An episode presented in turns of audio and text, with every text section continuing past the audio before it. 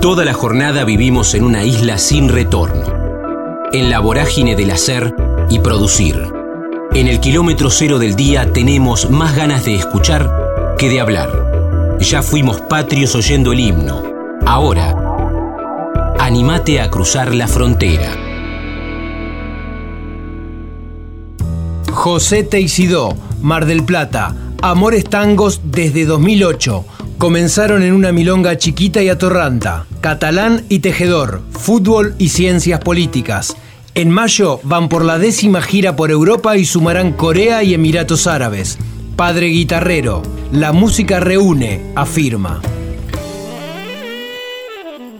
Estamos en la frontera, aquí en el aire de Radio Universidad, en M1390, hacia buena parte de la provincia de Buenos Aires. También estamos hacia todo el mundo a través de la web, en el www.radiouniversidad.unlp.edu.ar, porque sentimos la radio. Vamos transitando en este enero la cuarta temporada de la frontera. Y lo que está buenísimo, porque hasta aquí no lo habíamos hecho, es mostrarle, mostrarles a ustedes propuestas que no tengan que ver con la ciudad autónoma de Buenos Aires o con la costa, sino propuestas en enero en La Plata. Y me parece que está buenísimo y en este caso ya hablamos en la primera temporada con Nicolás Perrone, y el viernes 24, este próximo viernes, en eh, Ciudad Vieja, ahí en 17 y 71, en el San Telmo Platense, se presentan los amigos de Amores Tangos, y lo tenemos a José Texidó, que es uno de los que deleita con su música. José, ¿cómo andas, Damián, en Radio Universidad? Un gusto. Hola, Damián, todo muy bien, gracias por el llamado. Bueno, primero, primero eh, gracias a ustedes por, por nutrir de propuestas eh, culturales a la ciudad de La Plata en enero, porque parece que en enero se vacía y, primero que eh, es, es una ciudad con usina de propuestas culturales, musicales, actorales todo el año, pero en enero se desinfla y ustedes casi cerrando el primer mes del año le dan a los platenses que se quedan una gran chance.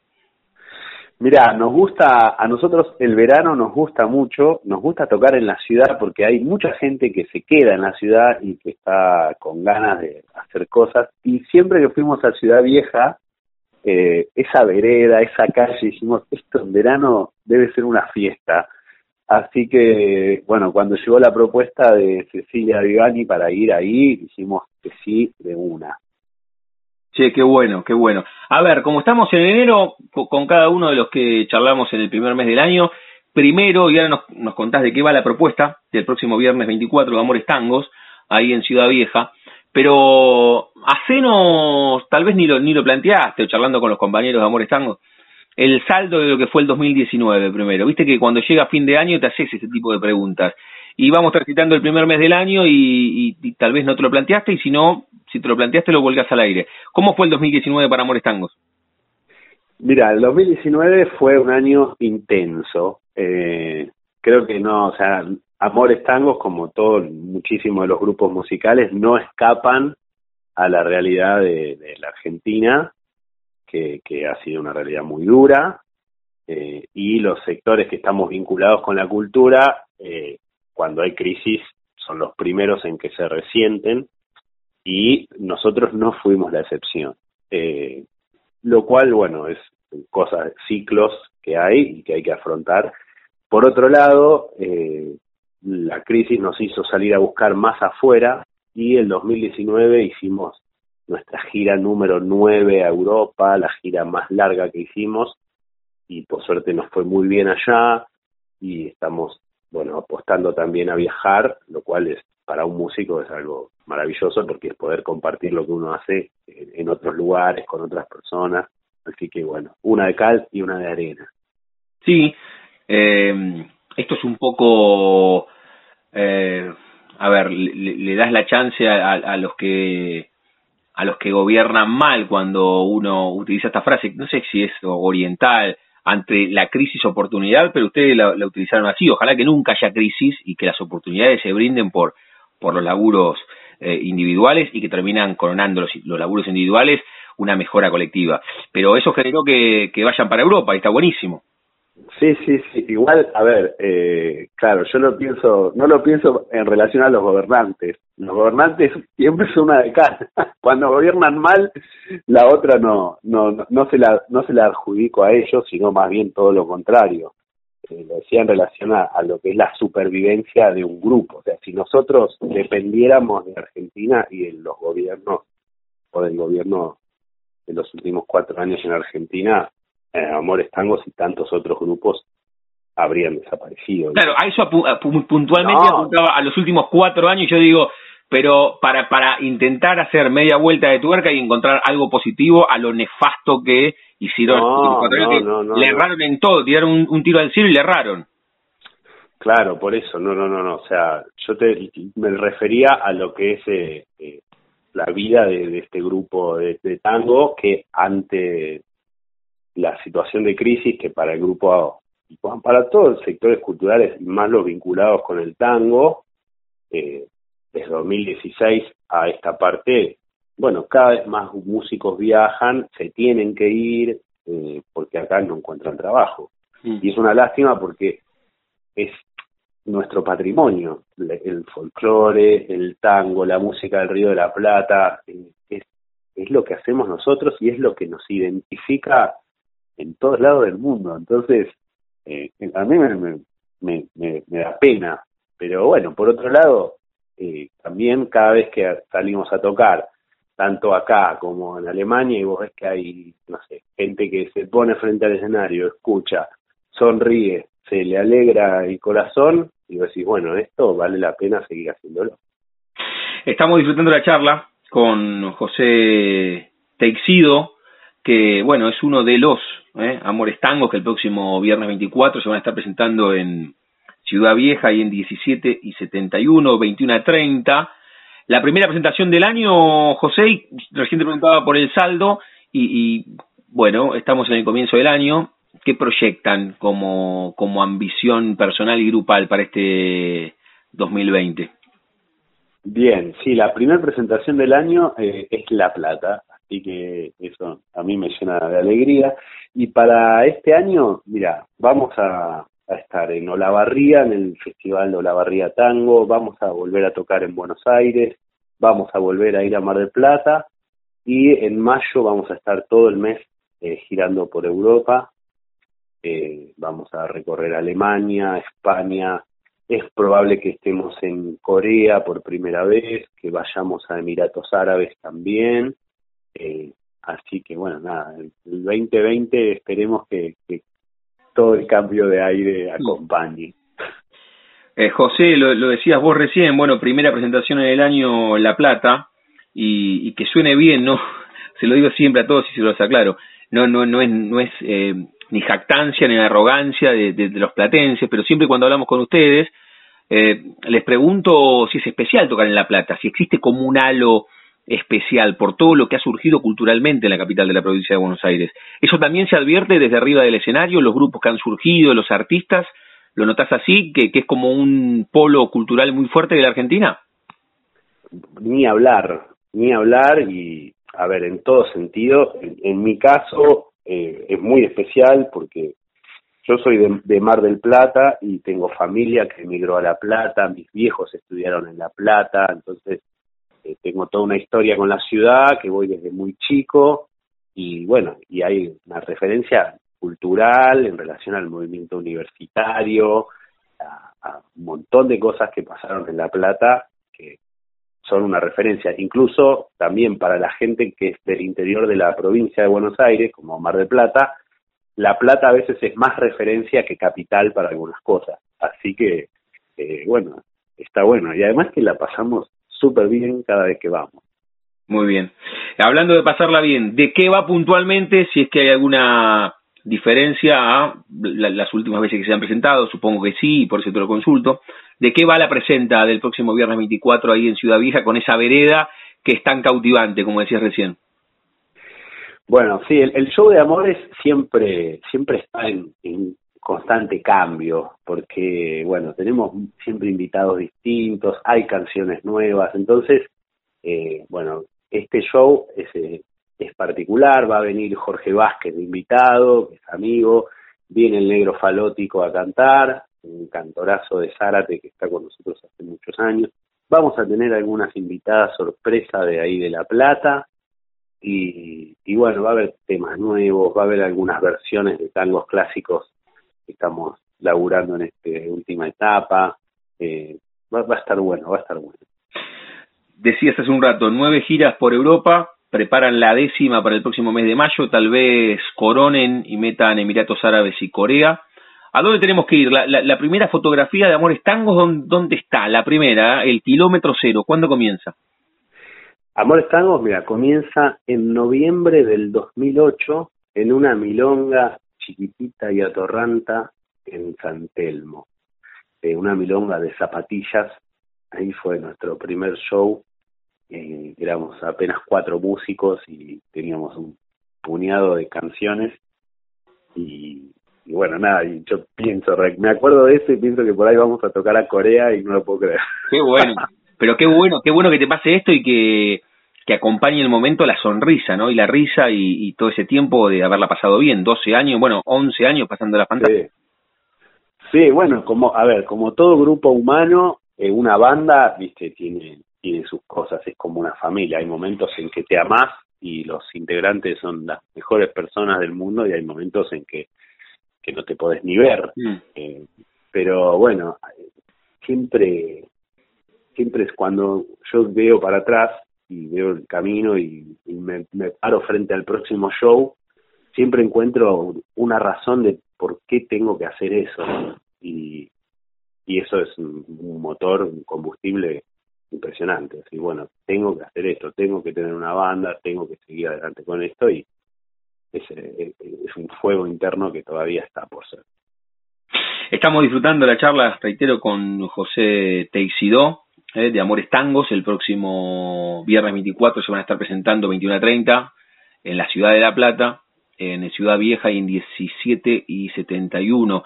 Te lo dije en la previa de la charla, así que lo voy a hacer al aire.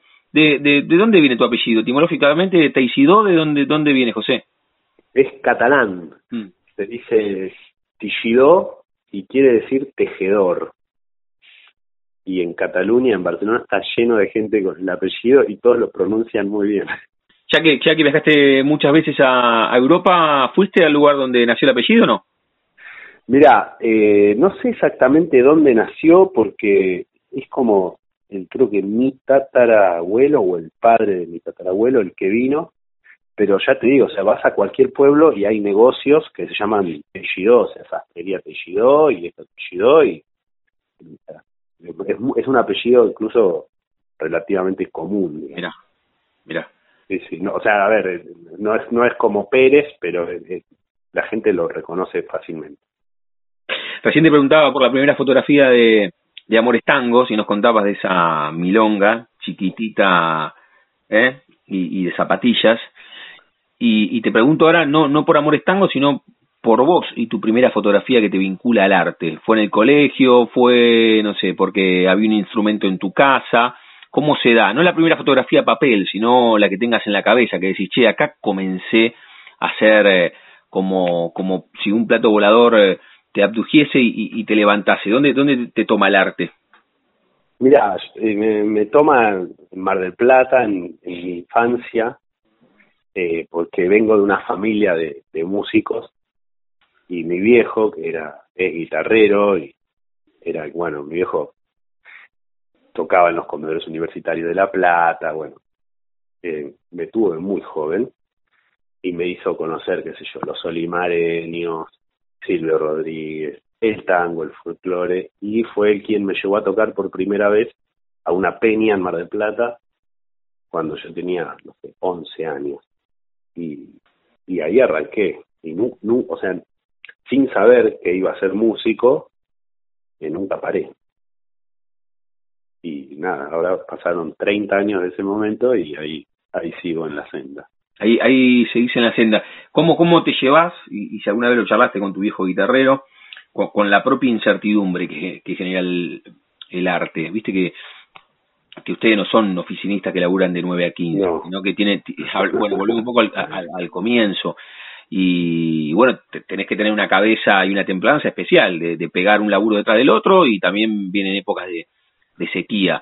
¿Cómo te llevas con eso y si siempre la familia acompañó esa decisión valiente de eh, ser músico 24 por 365? Bueno, la, familia sí acompañó, pensá que yo tengo dos padres que fueron a la universidad en La Plata, después volvieron a Mar del Plata y cuando yo dije no voy a la universidad, me voy a dedicar a la música, eh, los dos me dijeron dale para adelante, lo cual eh, yo lo agradezco, porque bueno, para alguien que tiene 18 o 19 años y toma esa determinación, eh, contar con apoyo de la familia es muy importante. Y, y, bueno, y después con la incertidumbre, mira, cómo me llevo, a veces me llevo bien y a veces me llevo muy mal. Eh, yo tengo una hija de 11 años y cuando decís, bueno, la economía va y viene, la, los momentos en que no viene, decís, ah, pero bueno, pero después hay una cantidad de satisfacciones que hacen que valga la pena. Mm. Eh, porque la música nos reúne siempre para celebrar, eh, la gente que hace música en general sonríe, la gente que va a ver un espectáculo musical sale mejor de lo que de lo que llega, entonces cuando uno se da cuenta que pasa todo el día vinculándose o casi todo el día con algo que, que nos mejora la vida, eh, bueno, tu vida se mejora. Mm. Entonces, sigo eligiendo hacer esto antes que decir, bueno, voy a laburar una oficina, tengo un sueldo a fin de mes y no, digamos, y no estoy nervioso a nivel económico. Claro. Pero, pero no, no, ya creo que a esta altura no podría. No, obvio, obvio, y está bien porque, no, y porque, porque, porque hacer lo que te apasiona, o sea, necesitamos más personas que hagan lo que les gusta. Yo siempre digo lo mismo y, y, y, y parece una afirmación bastante naif y boluda, pero si más personas en el mundo hiciesen lo que les gustase, habría menos guerras. Claro, pero es una afirmación que tiene basamento científico, no, no, no es para nada naif. Eh, yo concuerdo 100%. Y hay una, una frase que yo he repetido, que el hecho de ser músico, por ejemplo, hizo que yo pudiera ir a, no sé, a todas las muestras de la escuela de mi hija, Hmm. todos los actos que ella actuó, yo pude estar, Claro. Excepto que estuve de gira en algunos, pero en general, o sea, no, no me pierdo ningún evento que, que quiera ir por una cuestión de tener que trabajar para algo. Y eso, yo soy muy agradecido de poder disponer del tiempo, Sí, nada más y nada menos que es lo, que es lo único que... que es lo único que tenemos. Exactamente, exactamente. Che, José, ¿y, y el, el músico en algún momento se debatió contra alguien? Daría la sensación que no, pero tal vez cuando tenías 14 o 15 te gustaba la música, pero decías, bueno, che, además mm, me gustaría estudiar arquitectura, ingeniería, una carrera más clásica, entre comillas, o algún deporte y jugaste al fútbol, al vóley en Mar del Plata, hincha de Quilmes o de Peñarol al básquetbol. ¿El músico se debatió en algún momento contra alguien o tuviste siempre eh, esa pasión en primerísimo primer lugar? Mira, no, se debatió primero contra el fútbol. Yo, me, yo jugaba en Independiente de Mar del Plata y llegué a jugar de chico en el estadio de gimnasia en La Plata. Mirá vos, ¿en qué categoría? Eh, y yo jugaba en la 78. O sea, jugué contra, pero éramos muy chiquitos, contra Sí. la, la categoría 78 de gimnasia en el estadio, que fue un- increíble, la primera vez que entré a un estadio a jugar a la pelota. Y después, eh, después de, de adolescente, eh, yo estaba convencido que me iba a dedicar a, a las ciencias políticas Mm, y a la política y a la militancia. Y de hecho me anoté acá en la UBA, en Buenos Aires, para estudiar ciencias políticas. Pero bueno, ya la música estaba ahí, estaba muy, muy presente. Y bueno, nada, tuve, tuve la sensación de que tenía que, que dedicarme a la música. Más que nada, no, no, no tenía que dedicarme a la política y tenía que dedicarme a la música. Bien, así que seguiste por la música. ¿Y, y el fútbol hasta, hasta cuándo jugaste? Mira, jugué hasta, como si te dijera, hasta los 15 años. Eh, jugué en Mar del Plata, en Independiente, con, no sé si te acordás, con los Romay. Sí, sí, sí. Bueno, con el Rulo París. El Rulo París jugaba en Independiente también, jugó en estudiante mucho tiempo. Claro, sí, sí, muy conocido en la ciudad de La Plata, sí. Claro, bueno, yo soy eh, cinco categorías más chico que el Rulo París. Que Mar del Plata lo veía jugar y era una- un poema como jugaba. Claro, claro. sí, sí. Y jugué hasta los 15 años y ya después no, no ya era eh, había que, o sea, o, o entrabas en un plan tipo entreno todos los días o bueno, si tenías otras inquietudes, yo ya tenía una banda de rock, ya tocaba la noche, ya quería hacer otras cosas. Qué bueno, qué bueno. La charla con eh, José Teitido, el próximo, no solamente él, sino junto a Amores Tangos, se van a estar presentando en Ciudad Vieja y en 17 y 71, el próximo viernes 24, 21 a 30. Eh, aprovechenlos, eh, porque después meten Ciudad Autónoma de Buenos Aires o La Barría, Mar del Plata, en mayo se van a Europa por décima vez, o sea, el, en mayo la décima. Sí, sí, sí, en mayo es la décima gira. Eh, incluso hay ciudades, por ejemplo, como Nápoles, que vamos a ir a tocar por quinta vez. Eh, al norte de Alemania también hay ciudades que ya nos conocen, nos esperan y, por suerte, bueno, nos tratan muy bien, nos reciben muy bien. José, cerramos cada una de las charlas. Ahora te para que vayas pensando, te anticipo, mira, para que pienses una canción que te gustaría que cierre esta charla de Amores Tangos, ahora me la decís. Y además te voy a invitar a que invites, valga la redundancia, a los que nos están escuchando y que estén el próximo viernes 24 en Ciudad Vieja. Pero cerramos cada una de las charlas jugando con el nombre de nuestro ciclo y a todos les pregunto si tienen un momento frontera en sus vidas, que no refiere a un lugar geográfico, sino un momento rupturista, bisagra, decisivo, eh, que puede ser desde lo personal o que puede ser desde lo profesional. Cuando decidiste enfocarte en la música, cuando largaste el fútbol, cuando comenzaron con Amores Tangos, la primera gira para Europa, haber sido padre. A mí se me vienen algunas imágenes después de haber charlado veintipico de minutos con vos, pero tal vez vos tengas otro. Mira, el, momento frontera claramente es haber sido padre. Eh, yo fui padre de Magda a los 30 años ya eh, justo nació Maida y al toque nació Amores Tangos y se despertó en mí toda una cuestión nueva eh, con respecto a la creatividad y al vínculo humano que, que nada, lo agradezco al universo infinitamente. Ese es el momento frontera, perfecto. Sí, sí, Y, y, me parece que está, que está buenísimo. Invítalos en primera persona y, e invitalas a las platenses y platenses, a todas, a todos. Sí, eh, el viernes 24 de enero en Ciudad Vieja vuelve Amores Tangos, están todas invitadas, invitados, vamos a compartir la noche con Jorge Vázquez, con el Negro Falótico, con algunas cantantes sorpresa que vamos a tener y con toda la banda. Y la canción que elijo para compartir es la última canción que editamos que se llama ¿Quién soy yo? Con esa cerramos. La charla con José Teixido de Amores Tango, disfrutamos este diálogo con él y lo vamos a disfrutar el viernes 24 cuando esté en Ciudad Vieja con Amores Tango. José, gracias por dejarnos conocerte aquí en el aire de Radio Universidad. Gracias, Damián, y hasta la próxima. Un abrazo enorme. Un abrazo.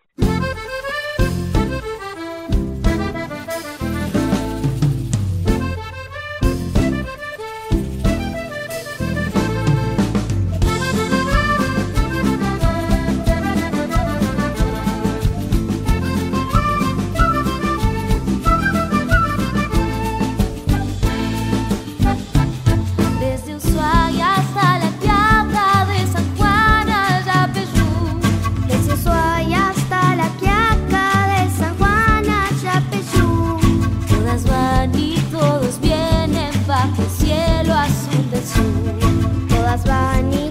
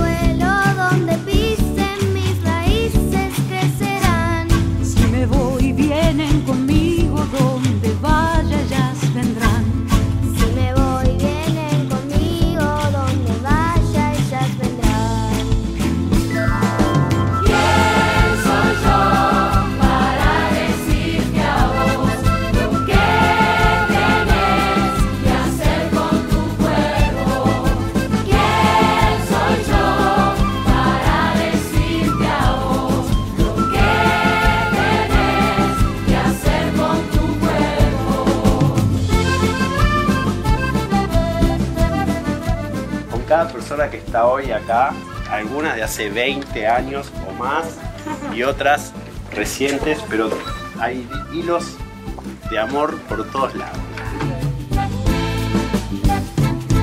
Lo que se aprende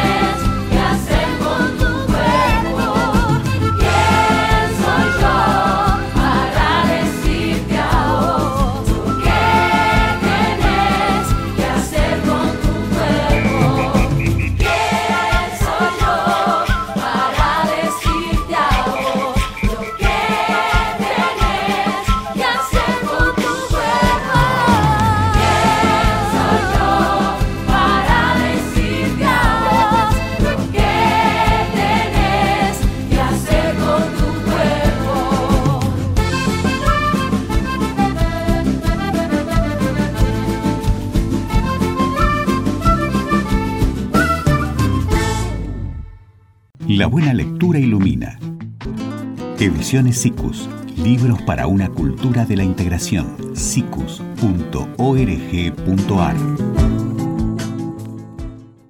La frontera.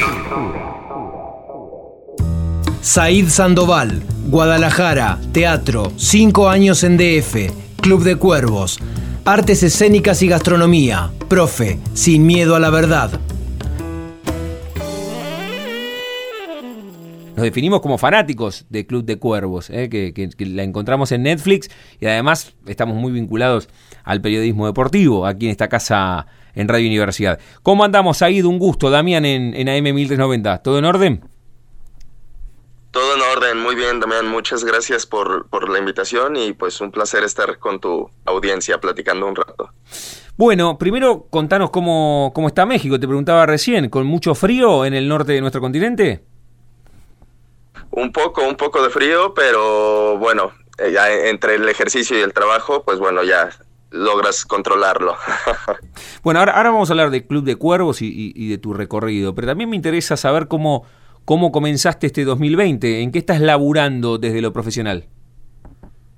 Eh, pues en este momento estoy eh, como parte de una serie que es una tercera temporada, es un proyecto que se llama Sin Miedo a la Verdad y eh, pues estoy en eso y a la espera del estreno este año de dos películas que grabamos el año pasado. Entonces, pues nada, muy contento y, pues esperando, esperando los resultados. Bueno, pero, pero laburando eso en referencia al 2020 y el saldo del 2019, ya que estamos transitando el, el amanecer de este nuevo almanaque, ¿cómo ha sido desde lo profesional? Pues bastante bueno, eso, terminamos de rodar eh, el año pasado dos películas que estamos esperando que se estrenen este año. Son dos grandes proyectos, uno es Masacre en Teques, eh, que es un, uno del, es el primer slasher que se, se graba en, en México. Y eh, la otra película que es Poderoso Victoria, al lado de grandes actores mexicanos como Joaquín Cosío, como Damián Alcázar, eh, y que es un proyecto pues bastante, bastante lindo. Mira qué bueno. Sabes que antes de preguntarte sobre el Club de Cuervos y de, tu recorrido, ya que nombraste grandes actores mexicanos, viste que eh, es caprichoso el tema de que le gusta a uno, que le gusta a otro, lo que llega a otros países. A mí me enamoró o, me enamoraron algunas actuaciones de Eugenio Derbez, ¿no? Ahí en, México. Eh, eh, eh, ¿Es tan reconocido en, México como, como en el resto del continente? Sí, claro, es, es una persona que ha venido trabajando desde hace muchísimo tiempo, que se ha convertido en director, que se ha convertido en productor y pues a final de cuentas eh, es alguien que está justo trabajando en, en su propio sueño, ¿no? Y, y, generando sus propios proyectos y eso es algo bastante loable, pues tanto en México como en Estados Unidos que, está trabajando el, señor. Estamos hablando con Said de Sandoval aquí en la frontera, en el aire de Radio Universidad. Le agradecemos por este rato. Está en México, lo admiramos por su papel en Club de Cuervos y un poco fue el disparador y la excusa para conocerlo y para charlar con él. Eh, ¿Es un antes y un después en tu vida profesional, Said, el, el personaje en Club de Cuervo, Cuauhtémoc, ¿es así? Eh, pues sí, de alguna forma. Eh, la realidad es que yo no eh, radicaba en la Ciudad de México tengo apenas cinco años eh, radicando acá, yo soy de eh, una ciudad llamada Guadalajara y eh, pues la verdad es que yo venía buscando seguir haciendo teatro, ¿no? Había hecho mucho teatro en, Guadalajara, buscaba hacer más teatro acá en Ciudad de México y la realidad es que terminó sorprendiéndome pues el cine y, la televisión también. Y, y, y entonces... sí. Ajá. Sí, pues entonces a final de cuentas, eh, en ese sentido, Club de Cuervos se convierte en, en un parteaguas dentro de mi carrera, claro, por al ser el primer proyecto grande eh, para la televisión y, y pues la primera eh, producción de Netflix en, en, Latinoamérica, a final de cuentas. Claro, claro. ¿qué, qué, ¿Qué suceso ¿Sentís que fue más, más un suceso en México o en el resto del continente? En la Argentina ha sido un suceso, como ha pasado, no sé, con Merlí, que, que hablamos con su protagonista acá. Y a veces pasa que, que hay, claro. hay, hay, hay, algunas, algunas producciones que pegan más en otros países del continente que en el propio país. ¿Cómo ha sido con Club de Cuervos en México? ¿Qué, qué te ha pasado con Club de México en el, en el, cotidiano, en el día a día? Ahí cuando te encontrás en, en el DF y, y, y con muchos, imagino, que son admiradores de la serie. Claro, sí, bueno, eh, la serie fue un rotundo éxito en, México también.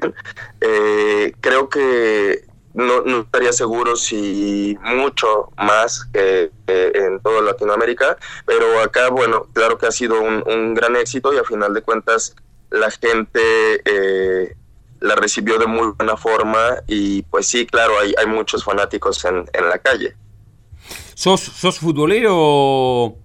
Said, o sea, te tocó interpretar la primera producción de Netflix y, también de manera descarnada Club de Cuervos muestra las peculiaridades y particularidades que tiene el, el fútbol azteca. ¿Sos, ¿Sos, futbolero? ¿Te gusta? ¿Te, te costó interpretar el, el, el, personaje desde ese lugar o si sos futbolero y te gusta hasta jugarlo? Eh, eh, pues llegué a jugarlo cuando era mucho más chico, eh, también era aficionado, pero también de, en, en, una edad más temprana. La realidad es que en este momento no soy un gran fanático del fútbol, por lo menos no de la Liga Mexicana. Eh, y entonces no, no me costó trabajo porque, digo, de alguna forma tenía el conocimiento previo, y por otro lado tuvimos los entrenamientos suficientes justo para lograr cada una de, las jugadas, por ejemplo. Eh, el fútbol es algo que a final de cuentas termina generando, sí o sí, termina eh, moviendo masas y termina contagiándote de toda esta emoción. Entonces creo que desde ese lado es muy sencillo entrar a, a los personajes, pues, pues por, es, por esa puerta.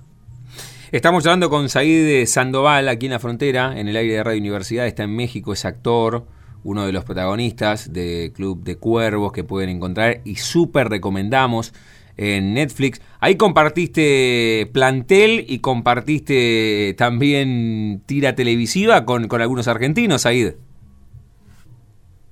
Claro, Joaquín Ferreira es uno de ellos, eh, Mauro Maguad es otro, grandes, grandes compañeros y grandes amigos. Bueno, en, en, la Argentina siento que tal vez somos hasta más, más futboleros que ustedes los, los mexicanos, ¿no? ¿Cómo, cómo lo tomás vos? O, o, o sí. sí, podría ser, podría ser, sí, claro, son estas dos personalidades que acabo de mencionar, eh, era evidente su gusto por el deporte. Qué bárbaro, qué bárbaro. Said, salgo, salgo un toque de Club de Cuervos y lo que has hecho en el 2019 y lo que proyectás para el 2020.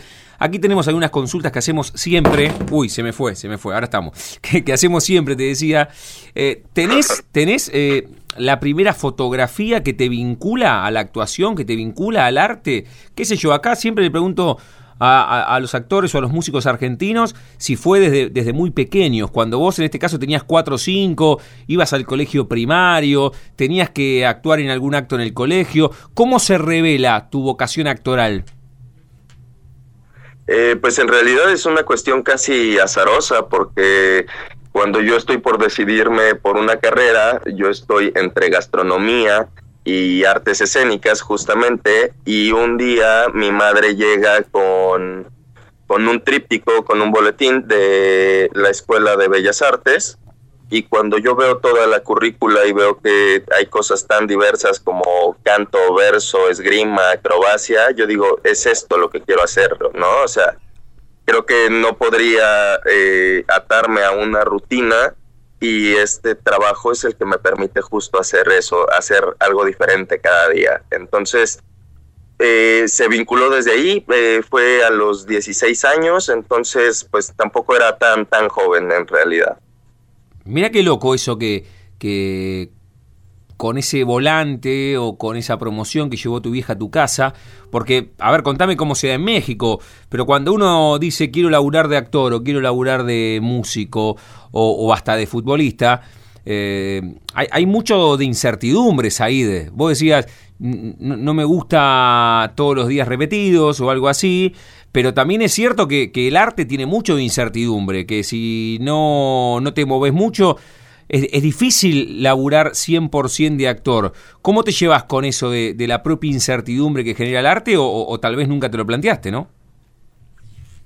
Eh, pues en ese momento justo no, no me lo planteé para nada. Eh, creo que es algo que vino llegando con el tiempo eh, después, realmente. Eh, al encontrarme justo por primera vez sin trabajo o sin dinero. Eh, eso sucedió eh, en, varias ocasiones. Hubo momentos donde justo pensaba en ya no tirar la toalla y dedicarme a, otra cosa. pero bueno, a final de cuentas siempre sucedía algo, siempre llegaba algún nuevo proyecto o algún nuevo reto antes del tiempo límite que yo había colocado para abandonar, abandonar esta carrera y siempre sucedía algo que, me mantenía.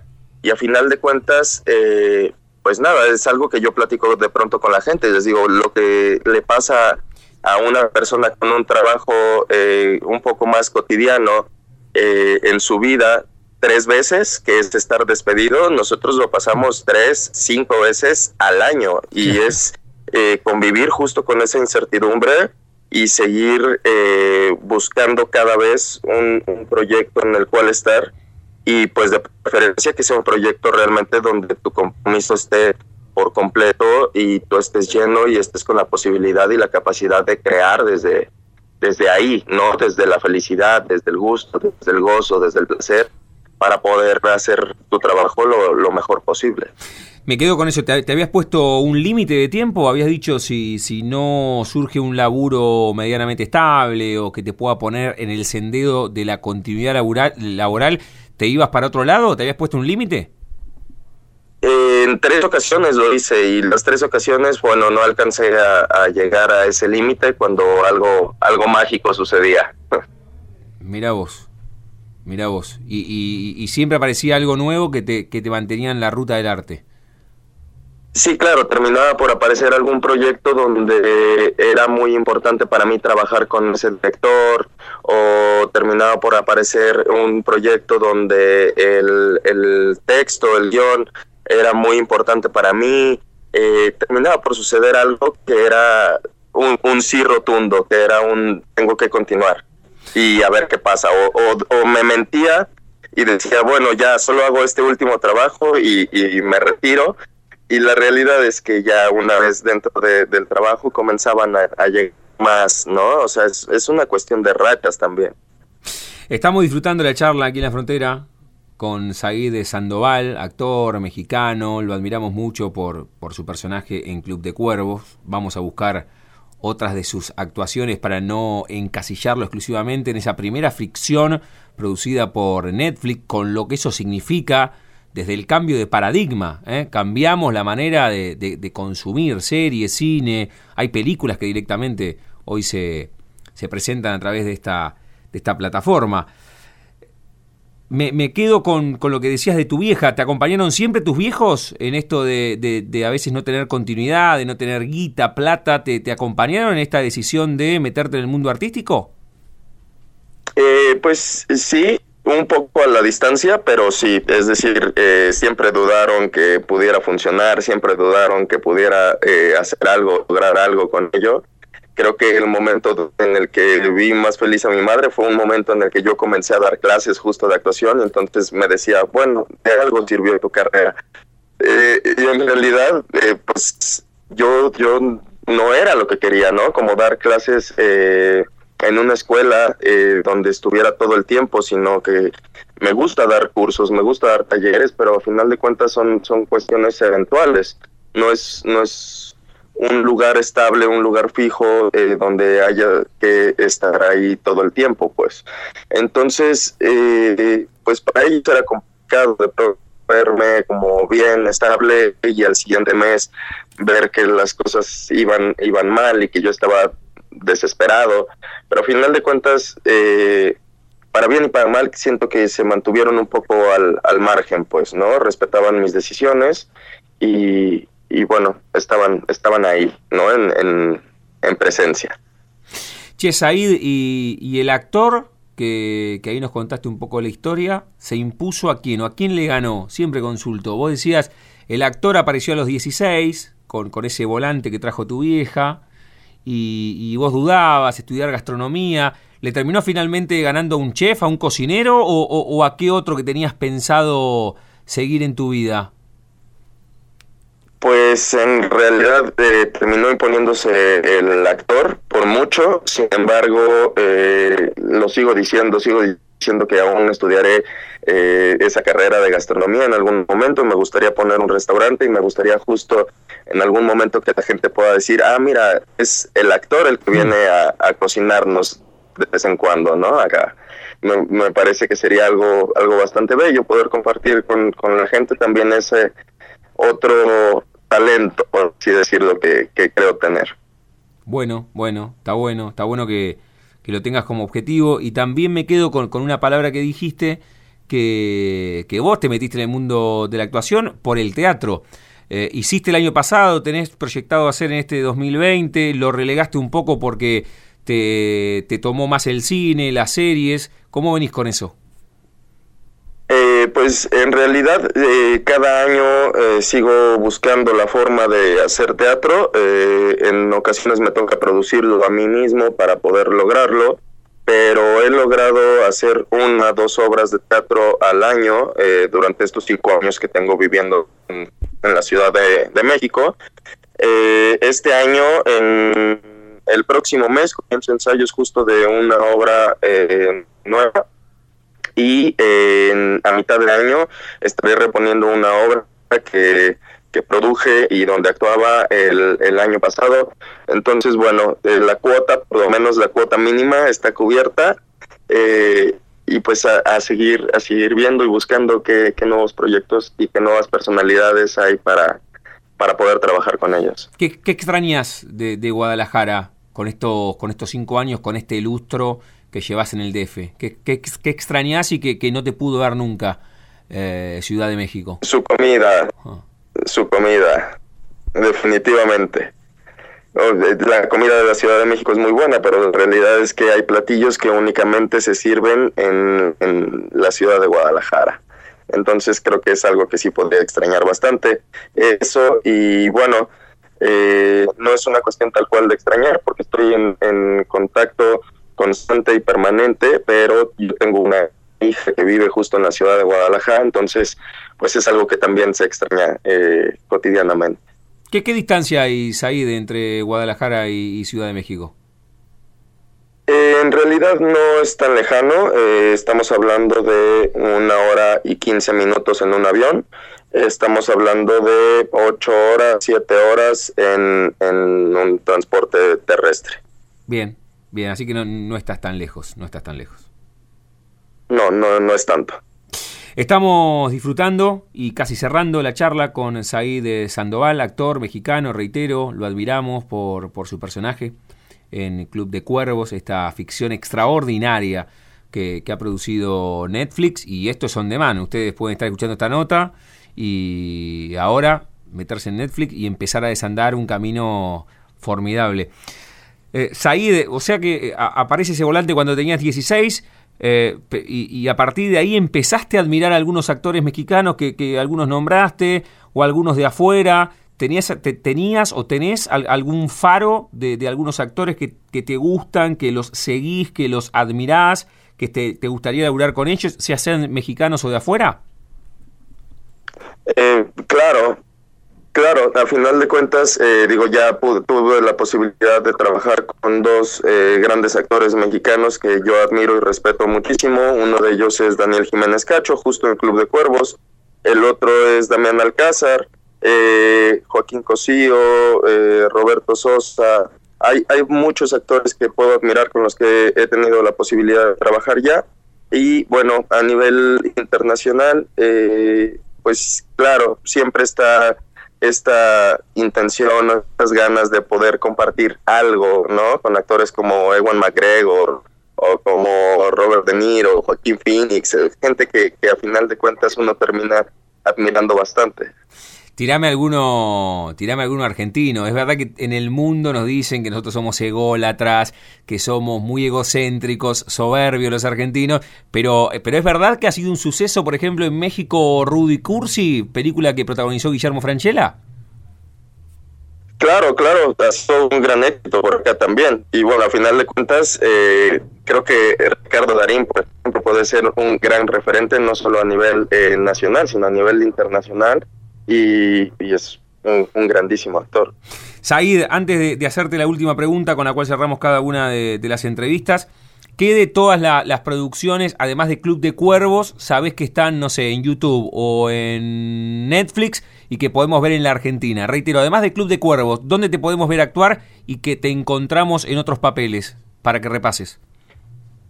Eh, pues creo que podrían, no sé si la plataforma de eh, Claro Video funcione por allá. Pues, Eh, Ahí hay una película donde aparezco que se llama eh, Acerca del fin. Hay otra película que está en Amazon, si no, si no me equivoco. Perfecto, sí. Eh, entonces, pues, en, en estas plataformas pues se puede encontrar y eh, justo en YouTube, eh, buscándolo con mi nombre, pues por ahí hay un poco más de, material también. Said, cerramos cada una de nuestras charlas jugando con el nombre del envío de, del programa, reitero, que se llama La Frontera. Y a todos les pregunto si tienen un momento frontera en sus vidas, que no refiere a un lugar geográfico, sino un momento rupturista, bisagra, decisivo en las vidas, ya sea personal o profesional. Eh, cuando apareció ese volante que trajo tu vieja a tu casa, cuando decidiste dejar Guadalajara y, te fuiste a Ciudad de México, el papel en Club de Cuervos, alguna obra de teatro, alguna película, haber sido padre. Es verdad que en, en las vidas de cada una de las personas hay muchos momentos rupturistas, pero tal vez tengas uno que decís, mira, este fue decisivo y cambió el transcurso de, de mi vida. ¿Lo tenés? Pues yo creo que el momento presente, el tiempo presente es justo uno de esos momentos, un momento en el que decido aventurarme aún más dentro de la producción, donde decido eh, lanzar mi propia serie y donde decido este año eh, colocarme en, en la posición de, protagonista de, de un proyecto. Creo que es un momento crucial el, que estoy viviendo en este momento y en el que me quiero enfocar bastante. La charla con Said Sandoval, aquí en la frontera, en el aire de Radio Universidad. ¿Conocés la Argentina, Said? ¿Viniste alguna vez? No. No, aún no, aún no, pronto. Claro, tenés que venir. ¿Lo tenés, lo tenés proyectado para, para, para este año, el año que viene? Pues eh, espero que pudiera ser a finales de este año o el, o el próximo año más tardar. Me encantaría. Bueno, habla con, habla con tus dos compañeros del Club de Cuervos que, que son argentinos, ¿no? Claro, me, me encantaría poder ir y compartir eh, un- algún taller por allá también. Said Sandoval, ¿eh? aquí en la frontera, en el aire de Radio Universidad. Said, gracias por este rato, felicitaciones por, por la actuación, te admiramos, aquí con el productor, con el Puma que se comunicó contigo y lo mejor para este 2020. Te seguimos buscando en otros papeles. Te mando un abrazo enorme y lo mejor. Gracias, abrazo. Chau, chau. Chau. Pasaporte en mano. Noctámbulos con la radio abajo de la almohada. Equilibristas entre el ayer y la ilusión de mañana. Somos La Frontera. Idea y conducción, Damián Zárate. Idea y colaboraciones, Julián Álvarez. Producción de notas, Puma Gaspari. Edición y postproducción, Juan de Vega. Idea sonora, voz y edición, Diego Carrera. Voz artística, Pablo Dupuy.